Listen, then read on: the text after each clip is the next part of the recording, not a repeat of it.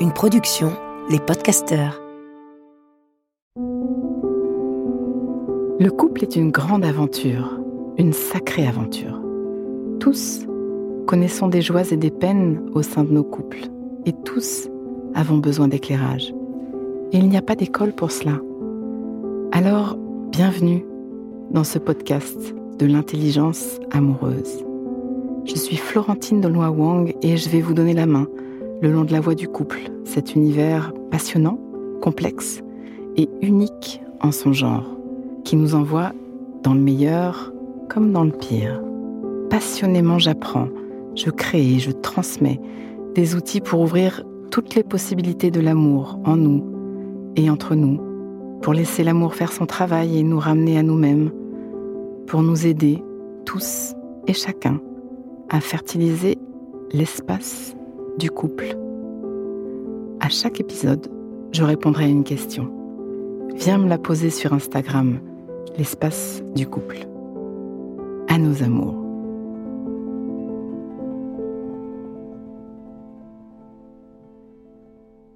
Il y a un thème qui vient et qui revient dans vos messages. Le pervers narcissique. Le ou la d'ailleurs, hein, ce tableau n'est pas genré. 3% de la population selon certaines statistiques. Le ressenti est plus fort parce que cette personne va impacter beaucoup autour d'elle. Son partenaire évidemment, mais aussi ses enfants, ses parents, sa famille, ses collègues ou associés. Le ressenti est puissant. Et c'est pour ça que nous avons tous plus ou moins eu affaire à ce genre de tableau psychopathologique.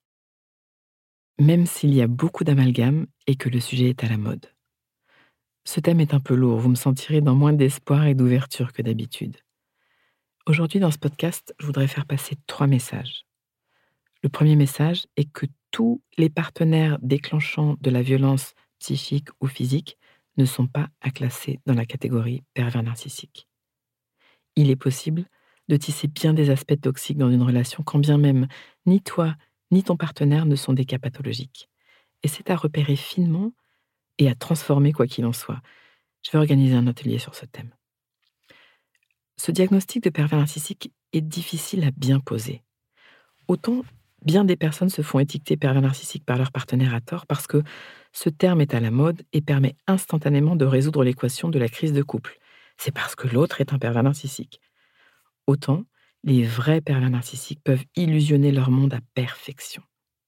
Et dans le lot, évidemment, les thérapeutes peuvent être leurrés. D'ailleurs, je profite de ce podcast pour présenter publiquement mes excuses à certains ou certaines de n'avoir pas vu non plus. Parce que je ne suis pas dupe, sur quelques séances, il est facile de garder un masque extraordinaire, un jeu bien huilé, et statistiquement, il est inéluctable que je sois passé à côté d'un diagnostic ajusté. Ça, c'est mon deuxième message. Le pervers narcissique est bien plus fort que nous. Il est irrésistible, charmant, hyper intelligent, et très manipulateur. Le masque est imparable, sauf pour ceux qui le pratiquent au long cours. Mon troisième message, cette personne est dans une souffrance qui dépasse ce qui est supportable, mais que tu ne pourras pas sauver. Je t'explique. Imagine notre psychisme sous la forme d'un œuf. J'aime beaucoup cette image que j'emprunte ici à Anne-Clotilde Ziegler. As-tu déjà essayé de prendre un œuf entier dans ta main et de le briser? Tu peux serrer ton poing de toutes tes forces. Tu n'y arriveras pas. Ça, c'est un moi suffisamment constitué. Le pervers narcissique est porteur d'une faille, une faille narcissique. Son voyage de l'enfance a émaillé sa coquille. Il est en risque perpétuel de morcellement. En termes psy, on appelle ça décompensation. Si tu vois ce même œuf serré dans ta main mais avec une fêlure, il explose à la moindre pression alors il va s'organiser pour éviter de craquer. Craquer, ce serait le désespoir, ce serait la folie. Personne n'a envie d'exploser. À la base, il y a une immense douleur et une immense peur. C'est un costume de survie. La façon de se protéger va être de se créer une coque artificielle comme en or, magnifique, très brillante, irrésistible, grâce à la manipulation, grâce à l'égocentrisme, grâce au sens du grandiose, grâce à l'emprise, grâce à la projection, pour ne pas tomber en miettes. Encore une fois, c'est une question de survie. Autant nous naissons tous des merveilles autant nos costumes de survie nous rendent, au mieux relationnel, au pire vraiment toxiques dans la relation. Dans la vie, cette personne est absolument charmante, absolument normale, attirante, presque irrésistible. Ça va être long à détecter. Un warning, quand ça paraît trop beau pour être vrai, attention, c'est trop beau pour être vrai.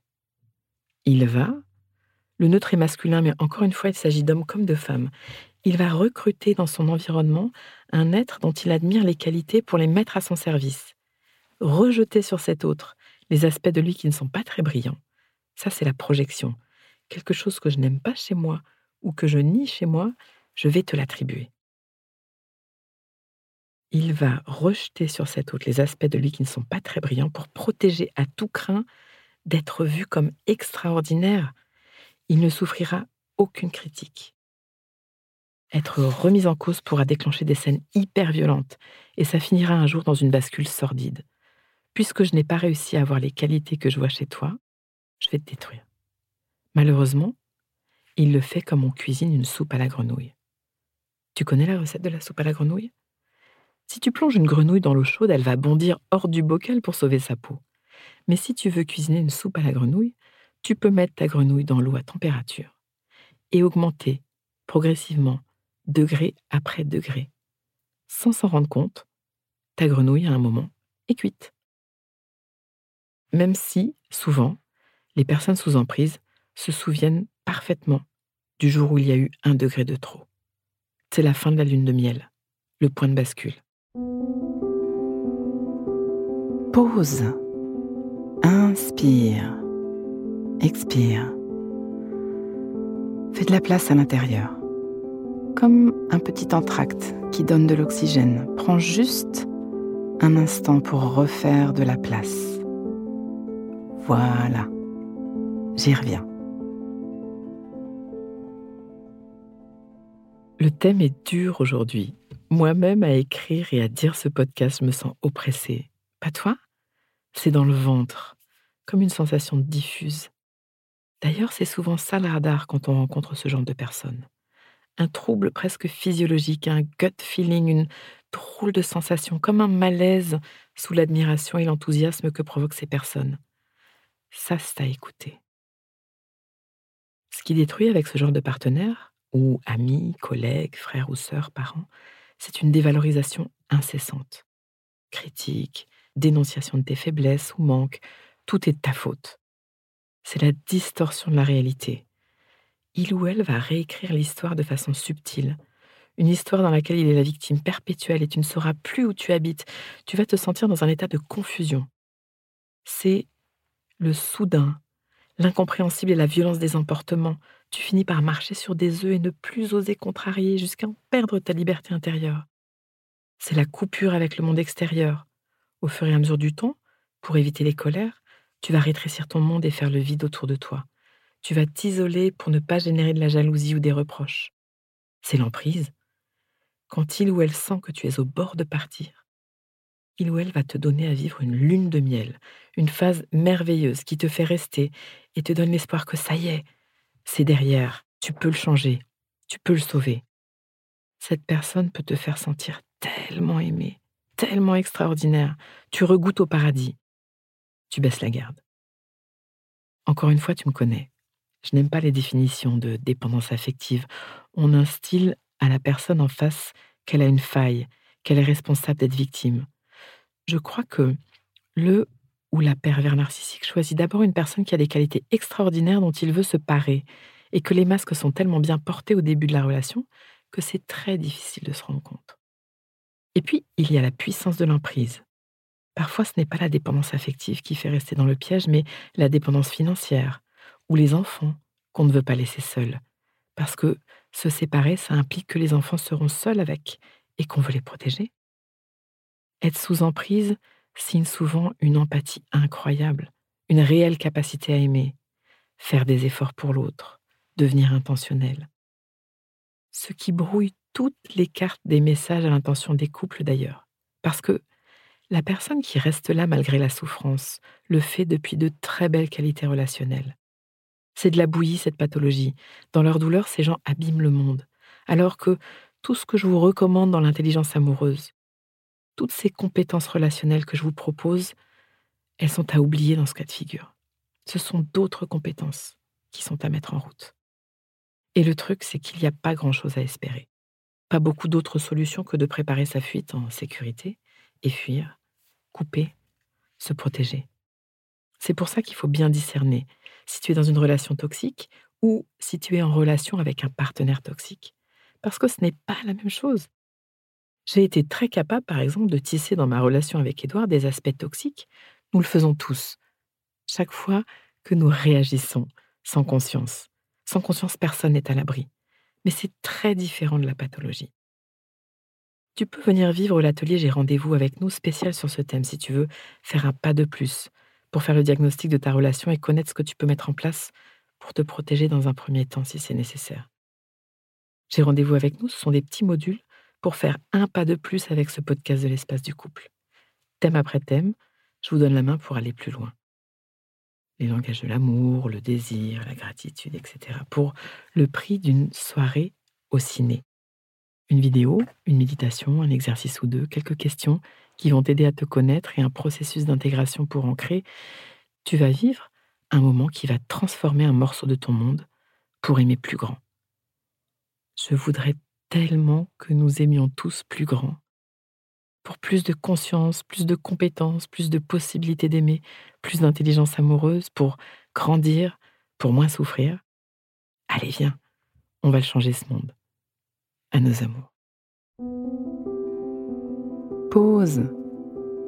Donnons-nous le temps, quelques instants pour intégrer. Prends le temps d'une respiration. Inspire. Expire. Et sens. Branche-toi sur ce que tu vis à m'avoir écouté.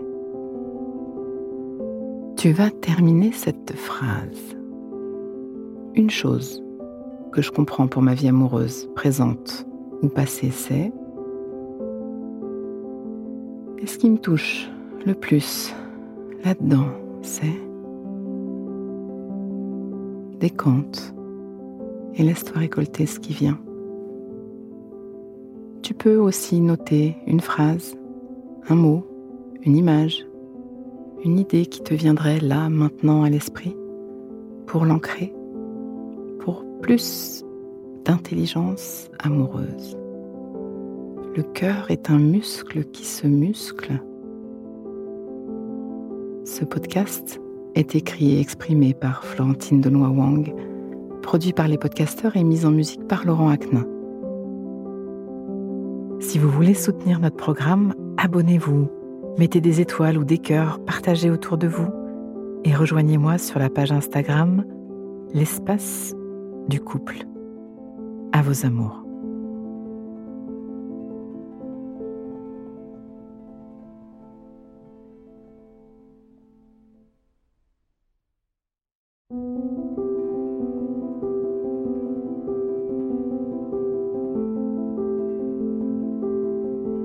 Ne manquez aucun épisode de l'espace du couple. Abonnez-vous et mettez 5 étoiles sur Apple Podcasts, Deezer ou Castbox. À nos amours.